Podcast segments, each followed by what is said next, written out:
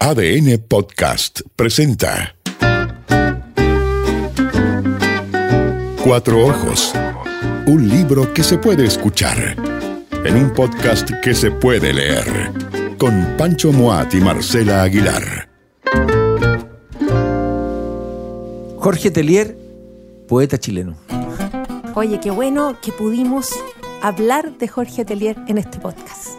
Es un pretexto el que tenemos, ¿no? sí, pero es un buen pretexto, Pancho. Un magnífico pretexto y espero que haya muchas ocasiones en que en este Cuatro Ojos podamos detenernos en su poesía.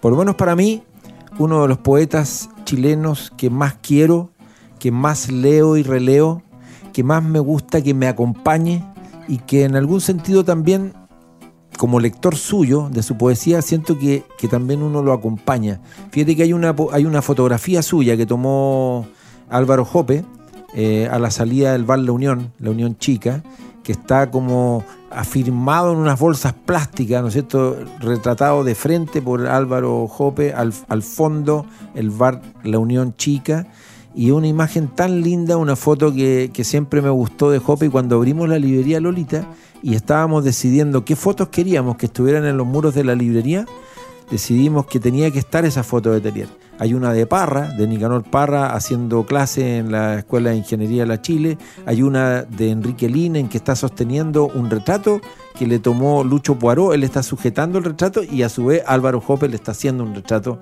a Enrique Lin. Pero la de Jorge Telier no podía no estar porque hay una, no sé, no sé cómo llamarlo, no sé qué te pasa a ti, Marcela, con, con Telier, cuál es tu vínculo con él, ya no solo como lectora, sino también como ciudadana.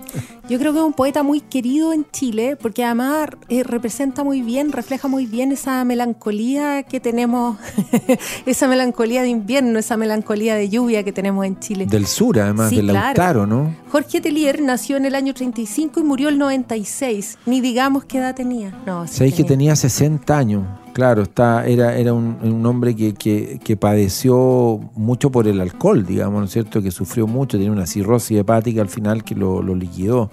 Está en el, su tumba está en el, en el cementerio de la Ligua, no sé si la conoce, es muy bonita. No, nunca he ido. Es bonita. te- te- si algún día estás cerca de, de la Ligua, anda al cementerio de la Ligua y allá como al fondo, al fondo va a haber un lugar muy especial. Por lo menos la última vez que yo fui, hace varios años, tenía unas banquetas al lado y uno se siente como ahí, a, a- a, por ejemplo, a leer, ya no solo a leer, podéis leer cualquier cosa, a escuchar los pájaros, a ver a los otros sujetos que van a, a ver a sus deudos, ¿no es cierto?, al cementerio de la Ligua, pero hay algo muy amoroso en Telier y por eso fue tan bella la noticia, ¿no es cierto?, de que se reeditara, pero en una versión ampliadísima. Sí, el como libro- casi 300 páginas más. Exactamente, el libro de prosas que alguna vez lo publicó la editorial sudamericana en una colección que dirigía Germán Marín eh, el año a fines del- de los 90, principios del 2000, y que ahora la Universidad eh, Austral, Austral. ¿no es cierto?, de Valdivia lo saca en una edición preciosa con, ¿cuánto dijiste? 300 páginas Seis- más. 672 páginas Claro, en total. esta tiene 440, así que imagínate, tiene 250 páginas más. Claro, este libro se llama El mundo donde habito y es una, una selección de prosas completas. Aquí el, compromiso es que son las prosas completas de Jorge Telier,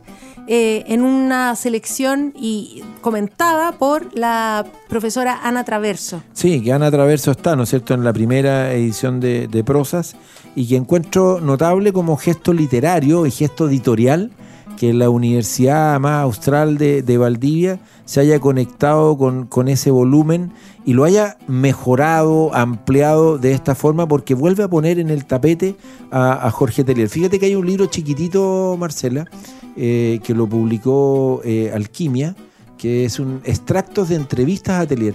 Se llama El retorno a la aldea.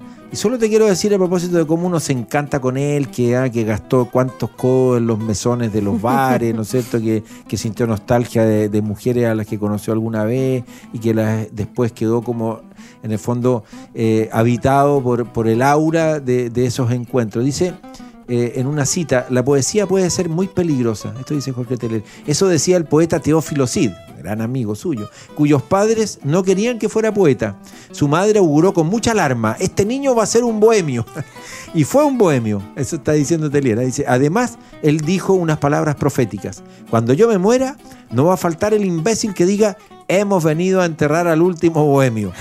A mí me ha tocado enterrar a 27 últimos bohemios, contaba. Y en los funerales de Teófilo, un orador dijo, como era previsible, hemos venido a enterrar al último bohemio y en medio del llanterío general tuve que reírme. Excelente. maravilloso. Lo tenemos. Estamos. Ah, excelente. Yanko González, profesor titular de la Universidad Austral. Editor de, ah, de- de la de Facultad de Filosofía y Humanidades, director de la editorial, editorial. responsable, Marcela, entre otras cosas, de, este, de esta nueva edición, eh, Jorge Telier, El Mundo que Habito. ¿Cómo estás, Yanko González? ¿Dónde estás? ¿Cómo estás, Pancho? ¿Cómo estás, Marcela? Un gusto de volver a, a reencontrarnos por las, en este caso, podcast, ¿no? Sí, claro. Estamos muy Pero modernos, mantiene- Yanko. Pero mantiene el aura radial, ¿no? Mantiene el aura radial. Así es. Tan cálida. ¿Dónde tan está ahí? bonita. Un gusto saludarlo. Yo ¿Dónde estoy en una isla muy pequeñita al lado de, de Valdivia. La verdad que esta fue por, por algún tiempo el lugar donde se refugiaron los españoles después de un levantamiento indígena. En esta pequeña isla eh, estuvo estuvo la ciudad, confinada la ciudad acá, con la plaza, con todo. Todavía quedan restos ahí al lado del fuerte. Excelente. Sí. La isla de Mancera. sí, sí. Tuve que hacer un viaje muy rápido y me quedé algunas horas acá. Yanko, cuéntanos sobre este libro, eh, esta recopilación de, la prosa completa de Jorge Telier. ¿Cómo, ¿Cómo se trabajó este libro? ¿Cuánto, cuánto les tomó? ¿Cómo, ¿Dónde buscaron estos textos? Mira, este es un proyecto muy, muy largamente acariciado por, eh, por Ediciones Watch, la editorial que la cual dirijo y que trabajamos un pequeñito equipo, pero muy, muy apasionadamente, eh, que era justamente reeditar un libro que había compilado y había hecho también una larga, una larga investigación detrás de él, de Ana Traverso, que ustedes o, o los auditores pueden conocer incluso la primera versión, o la comentaron ustedes ya, que fue la de Sudamericana, Así es. que salió una selección de las prosas de, de Jorge Telier, eh, pero que es no del año el 2000, corpus. entiendo, Yanko. O sea, ya, Sí, ya claro, tiene varias ya décadas. tiene largos 20 años la Claro. primera edición de que saliera. Entonces tiene eh, en realidad una selección de ese corpus, pero no el corpus completo, que era eh, que excedía largamente lo que salió publicado por Sudamericana. Entonces con Ana Traverso, que participa además en, nuestro en nuestro consejo editorial, veníamos acariciando la idea de publicar este libro eh, de, sus prosas. Le llamamos completa en realidad porque es, todo el corpus que recuperó y recopiló Ana y quedaron solo afuera algunas crónicas o columnas que repetían o se o donde se refritaba el mismo Jorge. Que eran distintas versiones de un mismo texto. Exacto, porque eso te- tiende a pasar eh, a, a los eh, a los que habitualmente colaboran Claro, en los, los que medios publican. y que y que viven además de eso, porque Jorge vivió de colaboraciones de la revista, digamos, en los periódicos, en revistas distintas, digamos, no, incluso revistas universitarias. Entonces hay algunas que se repiten eh, eh, sustantivamente en algunos contenidos y por lo tanto esas fueron sustituidas por, por otros escritos donde desarrollaba latamente, digamos, los temas que, que, que trataba, digamos. Entonces fue un proyecto muy largo hasta porque implicaba además recursos importantes, porque ustedes si lo han tenido ahí o lo, o lo han visto pasar o lo tienen a mano, porque eh, son casi 700 páginas Sí, y la versión de sudamericana tenía 400 y tantas. Sí. Porque eso, creció en un casi en un 60% más el libro. Oye, ¿y ¿de qué Porque habla, de qué habla Telier, eh, Yanko? ¿Cuáles son sus temas? Bueno, es interesante ahí eh, eh, descubrir al Jorge Telier prosista, eh, porque en realidad uno, creo yo, descubre varias, varias facetas de Jorge Telier que no siempre han sido subrayadas. Ujú.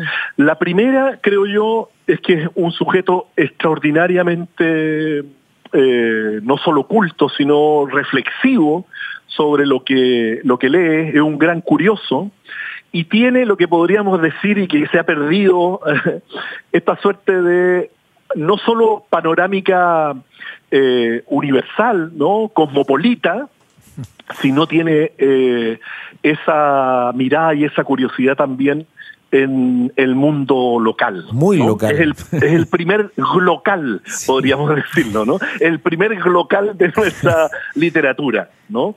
Eh, es decir, no, no, no se pavoneaba solamente de saber francés y de estar al tanto de las corrientes, digamos, de las últimas corrientes literarias del siglo XX o anteriores, sino también podía ufanarse, ¿no? Con razón de que conocía hasta el último poeta de la aldea, ¿no?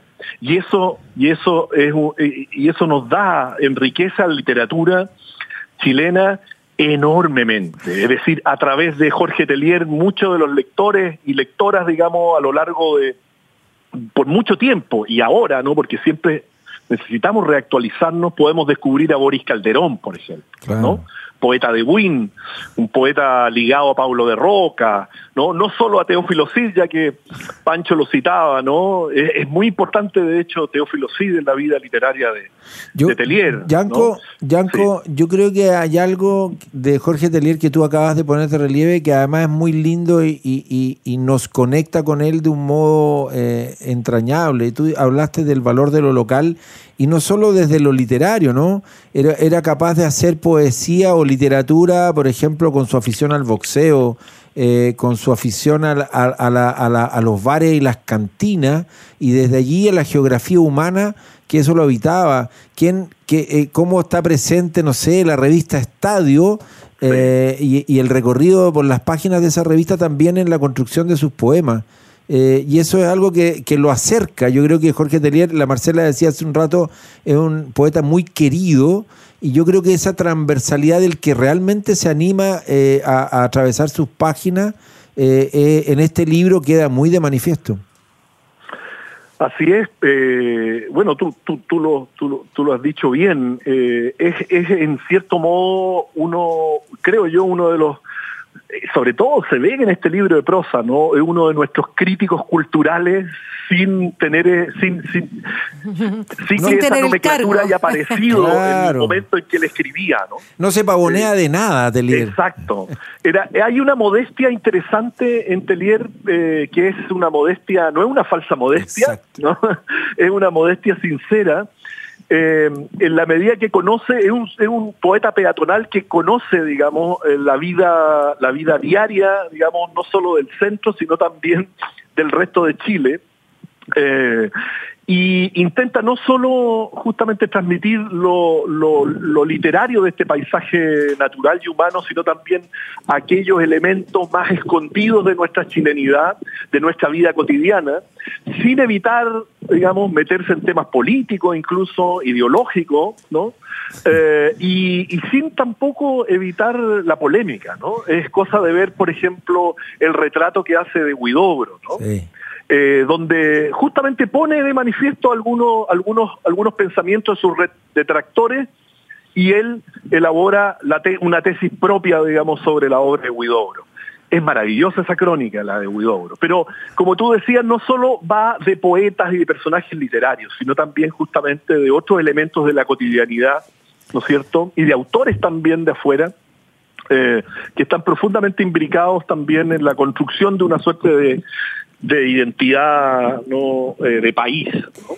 Yanko, eh, eh, esto tiene que ver también con, con la gran diversidad de, de, de, lugares donde fueron publicadas esta, estas crónicas, estas columnas porque en realidad el, la, investigación que ustedes hicieron o que, hizo Ana Traverso, eh, claro, aborda desde, no sé, eh, revistas literarias, acá yo veo Plana, Lerce, Portal, Árbol de Letras, Orfeo, Ultramar, pero también diarios tradicionales, el público en El Siglo, en La Nación, en El Mercurio, en las últimas noticias, eh, y otras publicaciones, Anales de la Universidad de Chile, la, la revista Mapocho, o sea, como que en el fondo donde le pedían un texto, él publicaba, y eso también me imagino que explica la, diversidad como de tonos también, ¿no? De profundidad, de extensión de, estos así textos. Es, así es.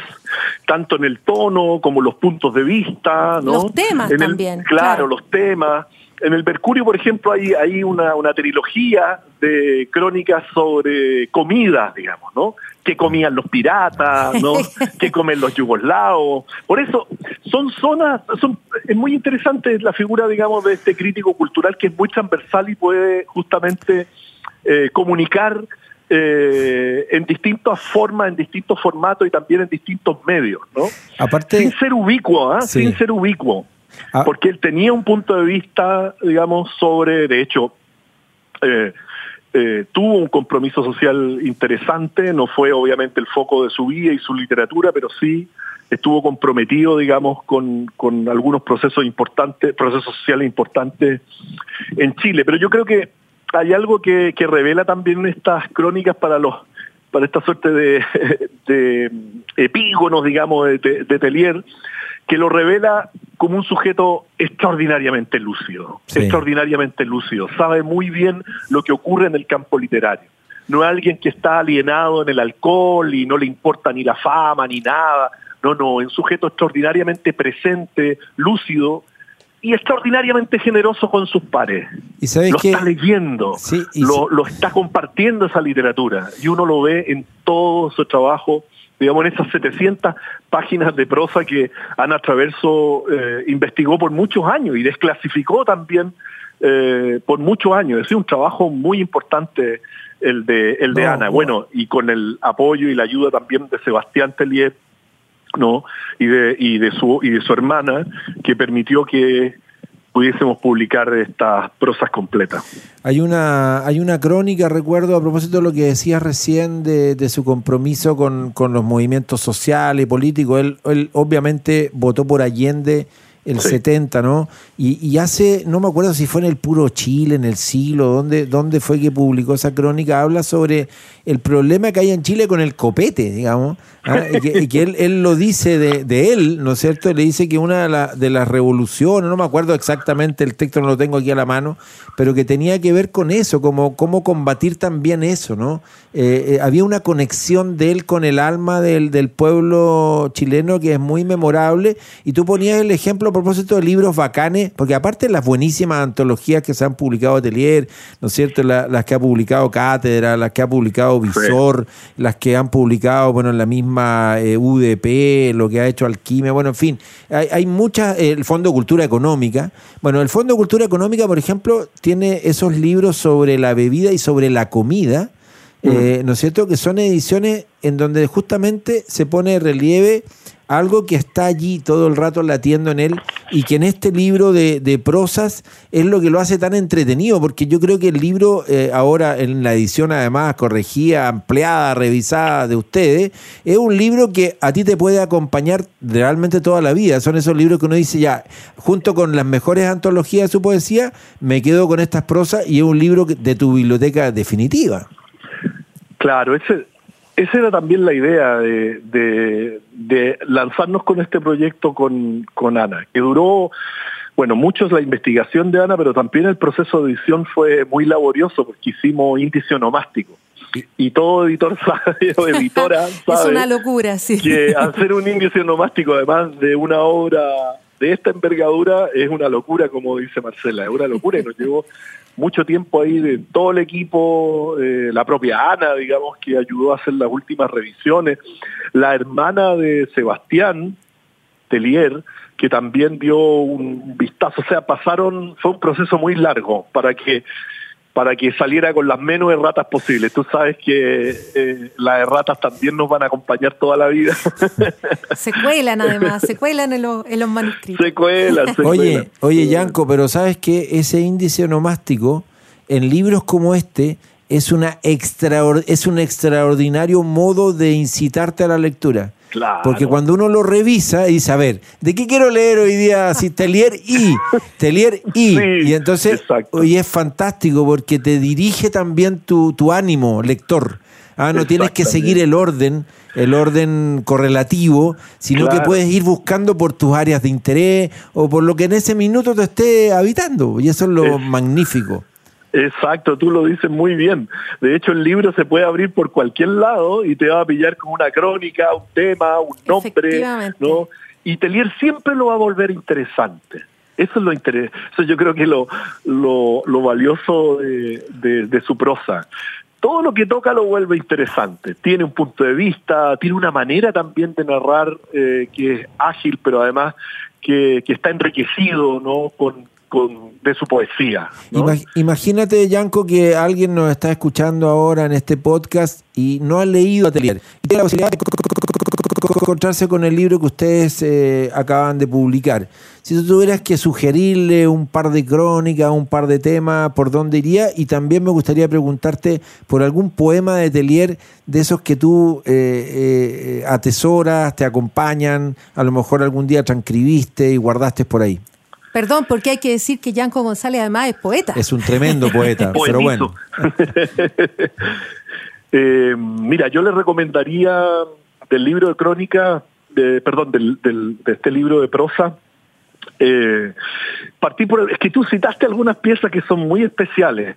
Mm, una de Teófilo, una que se refiere a Teófilo Cid, pero es la que, porque tiene un paro, un trío de crónicas sobre Teófilo Cid. Pero hay una eh, muy especial donde cuenta cuando él fue al diario, al periódico donde trabajaba Teófilo Cid, a mostrarle, a entregarle, a regalarle su primer poemario. Es muy linda esa escena.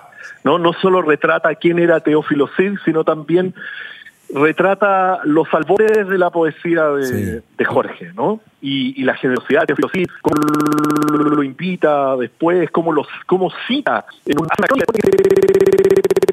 joven poeta le regala el libro, hace una crónica después dedicado solo al libro.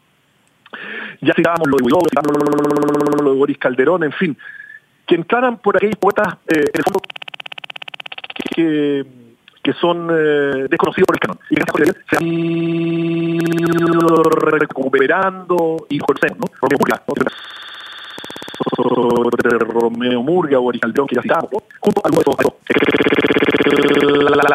crítico, ¿no? Lo que, lo que de sobre Parra, es muy, muy interesante. Y, y claro, yo que, que me estoy claramente con Lin, eh, mi corazón me lo eh, mi corazón está bajo la, la obra referentes más urbanos, pero eh, mi corazón está con Telier. Leo, digamos, a Telier como una lectura personalísima, ¿no? Eh, y más que poemas, eh, varios de sus libros, ¿no? Muerte y Maravilla, entero, digamos, ¿no? Eh, Yo creo que se, se, conecta con tu amor por el sur, Yanko, porque tú eres, tú, tú eres de acá de Santiago, de donde estamos grabando, digamos, eh, pero te enamoraste del sur, yo creo también como de ese sur del que, del que habla Telier en su poema. Sí, yo creo que por ahí, pero sobre todo porque hay una, una, una mezcla muy curiosa en, en Telier, ¿no? Que no necesariamente siendo lírico logra tocarte el corazón. Es curioso, sí. Eh, es una, son formas sencillas, ¿no? Eh, no ampulosas de reflexión, sí. Eh, pero que logra eso, la conmoción. ¿no? Y tiene una musicalidad también que es muy bonita. Sí, sí, y él decía algo que yo creo que siempre tuvo, tuvo conciencia, ¿no? Que, que los poetas iban a ser recordados si lograban en el fondo quedar en la memoria de los amantes, ¿no? Si los amantes, digamos, lograban eso. Eh, y los poemas, ¿tú recomiendas, ¿tú recomiendas los poemas de Tellier para los amantes, entonces? sí, puede ser, porque él mismo decía, ¿no? Hay que, hay que, hay que tener claro eso, que un poeta va a ser recordado por aquellos poemas que finalmente tocaron, ¿no es cierto? Lograron tocar la, el alma, el corazón de, de los amantes. Y que se pueden compartir y se pueden dedicar. Claro, y finalmente, esos poemas de amor, ¿no? esos poemas de amor. Yanko González, eh, gracias por, eh, por este contacto desde la isla Mancera, donde estás ahora. Eh, y para nosotros, con la Marcela acá en Cuatro Ojos, eh, un gusto tremendo escucharte y un gusto tremendo compartir justamente a partir de la magnífica y bella noticia de la aparición de este libro Jorge Atelier, El mundo que, que habito, de la editorial de la Universidad Austral de Chile. Así que gracias por eso y seguiremos en otro momento conversando de la vida, de libros, de poemas, de otros libros que ustedes vayan publicando del sur de Chile, de la amistad eh, y de, esa, de, ese, de ese tocar el alma y tocar el corazón que acabas de decir respecto de Telier, que en el caso nuestro también es compartido y por eso quisimos dedicarle este capítulo a Jorge Telier. Excelente, muchas gracias por la invitación y gracias también por volvernos a, a reencontrar, que sea en las en las palabras, palabras radiales o, informáticas. Gracias, Un gran abrazo para ustedes, Marcela y Pancho. Que sigan con su programa. Un abrazo. Larga vida. chao, chao, Jorge Telier, poeta. Por Yarco González. y aquí estamos. Un nuevo Cuatro Ojos dedicado a, a, nuestro, a uno de nuestros amores. Jorge Telier. ADN Podcast presentó Cuatro Ojos. Libros que se hacen escuchar. En un podcast que se puede leer. Con Pancho Moat y Marcela Aguilar.